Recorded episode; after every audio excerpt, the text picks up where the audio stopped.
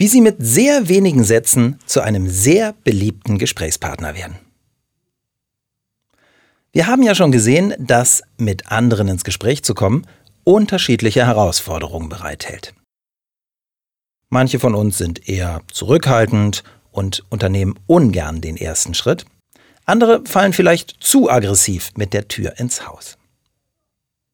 Ich persönlich mag intensive Gespräche und durchaus auch mal klare politische Diskussionen. Und genau deshalb habe ich vor kurzem bewusst einmal das genaue Gegenteil ausprobiert. Möglichst wenig zu sagen, aber dennoch im Gespräch zu bleiben. Der Anlass war ein Jahrestag einer politischen Institution. Die Bundeskanzlerin und diverse Würdenträger hatten gesprochen, der Applaus war verklungen und fast alle drängten an die Bar. Ich auch. Ich nahm mir einen Weißwein und stand entspannt in der Menge. Ein Mann sprach mich an und fragte, ob ich den Wein empfehlen könnte. Ich bejahte. Nachdem er auch ein Glas hatte, fragte er mich nach meiner Meinung zur Rede der Kanzlerin. Ich antwortete, sehr interessant, und bat ihn um seine Einschätzung.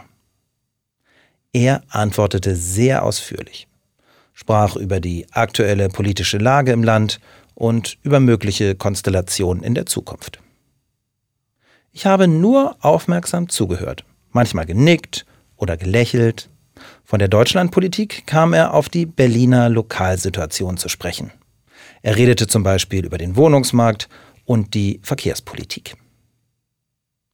Hier warf ich mal wieder eine Frage ein, nämlich ob die langsam spürbare Bevorzugung des Radverkehrs in seinem Sinne sei. Auch diese Antwort von ihm war durchaus ausführlich. Mein Gesprächspartner hatte eine klare Position dazu und er zog Vergleiche zu anderen Städten. Unter anderem zu der Stadt, in der er studiert hatte. Und so kam er zu einigen wirklich amüsanten Geschichten aus seiner Studienzeit. Sein Gesprächsanteil lag vermutlich bei 98 Prozent, aber es war dennoch ein flüssiges Gespräch. Das klappt aber nur, wenn der andere Part, in diesem Falle ich, trotzdem aufmerksam und präsent bleibt, so dass der Redner nicht das Gefühl bekommt, nur mit sich selber zu reden. Nach einer guten Stunde wusste ich ziemlich viel über meinen Gesprächspartner. Zum Beispiel Bildungsstand, politische Vorlieben, Wohnsituation und wie er seine jetzige Ehefrau kennengelernt hatte. Für mich war diese Erfahrung sehr interessant.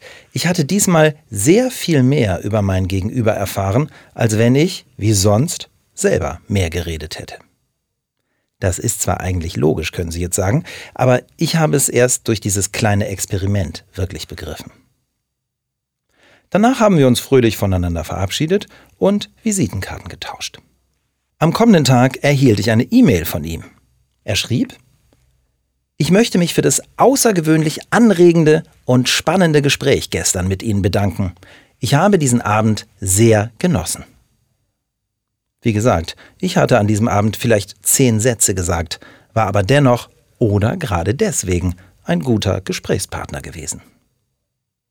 Fazit, wenn Ihnen einmal nicht nach so viel Reden ist und Sie wirklich etwas über die andere Person erfahren möchten, dann lassen Sie Ihr Gegenüber ruhig reden und stellen nur wenige, aber interessierte Fragen. Wichtig ist, dass Sie beim Zuhören nicht gedanklich abschweifen, sondern mit den Augen und einem Nicken an passender Stelle Präsenz zeigen.